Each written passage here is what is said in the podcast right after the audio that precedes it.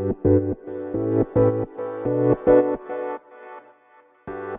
はようございます。なつきです。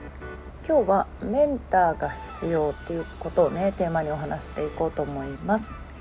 であの電子書籍をね書くときに一人で書けない人っていうのがやはりねあの講座を受けたのに出版できない人っていうのはやはり一人で書けない人っていうのが一番多いんです。でなぜ書けないかというと書くスキルっていうのは皆さんお持ちなんですよねだけど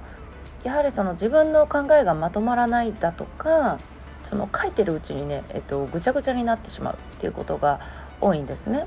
で書籍の中で伝えるのは、えっと、必ず一つです。一つのテーマについて伝える。だけどその書いていく中で、まあ、一つのテーマなのに2万字とか書くんでやっぱりあれだこれだといろんなことを書いていくわけですよね。でその中からやっぱり脱線してしまったりして、まあ、途中で何,、えーと、何が言いたいんだっけ？みたいなとか、まあ、その書いてる内容について、えーとまあ、テーマは構わらないんだけども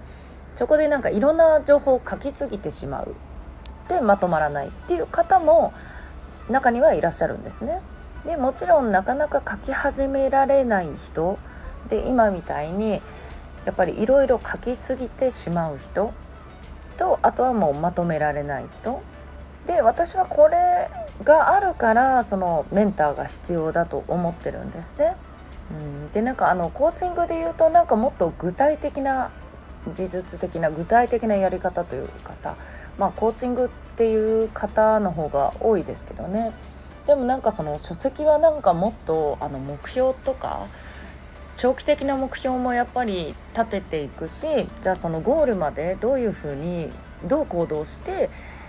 やっていくかっていう計画を立てたりだとかやはりその人生の棚卸しみたいな感じでね自分の過去をとことん振り返ってみたりだとかそういうところ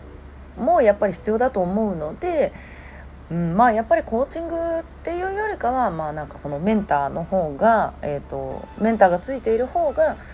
あのすんなりかけるっていうのが実際のところかなと思います。でもちろんこれは書籍に限らず今そのコンサル的にねサポートをしている方でもメンター的な役割をされている方っていうのも結構いらっしゃるんじゃないかなと思うんですよね例えばその SNS を発信するにしても一人だと心折れてしまうからやり方分かっててもやっぱりねどこかの SNS のコミュニティに所属するだとかそういう人って、うん、やっぱりそういう支えがあるからだと思うんですよね。うん、でやっぱり私も新しいことに取り組む時には、えーと、結構迷ったりすることとかあるんで、まあさね、自分でこうまとめはしますけどやっぱりあのそのコミュニティに入ろうかなって考える時はある。うんで今年だったらあの動画とかツイッターねやっていきたいなって思ってるんで、まあ、そこにコミットするような時が来ればもしかしたらそういうね、えっと、コミュニティにガンって入ってまあその方が早いじゃないですか。うん、でその電子書籍もまあそういう SNS とか他の活動もそうなんですけど自分一人でも、まあ、できる人はできると思うんですよ。ただその何回もね失敗繰り返しながらっていう時間のロスとかを考えるとやっぱり経験者でそれで成功している人に最初から相談できる環境っていうのを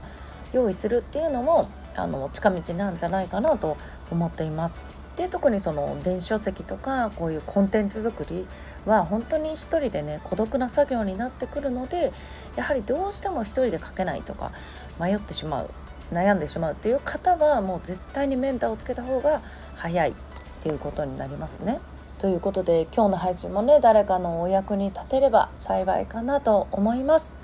それでは皆さん今日も素敵な一日をお過ごしください。またお会いしましょう。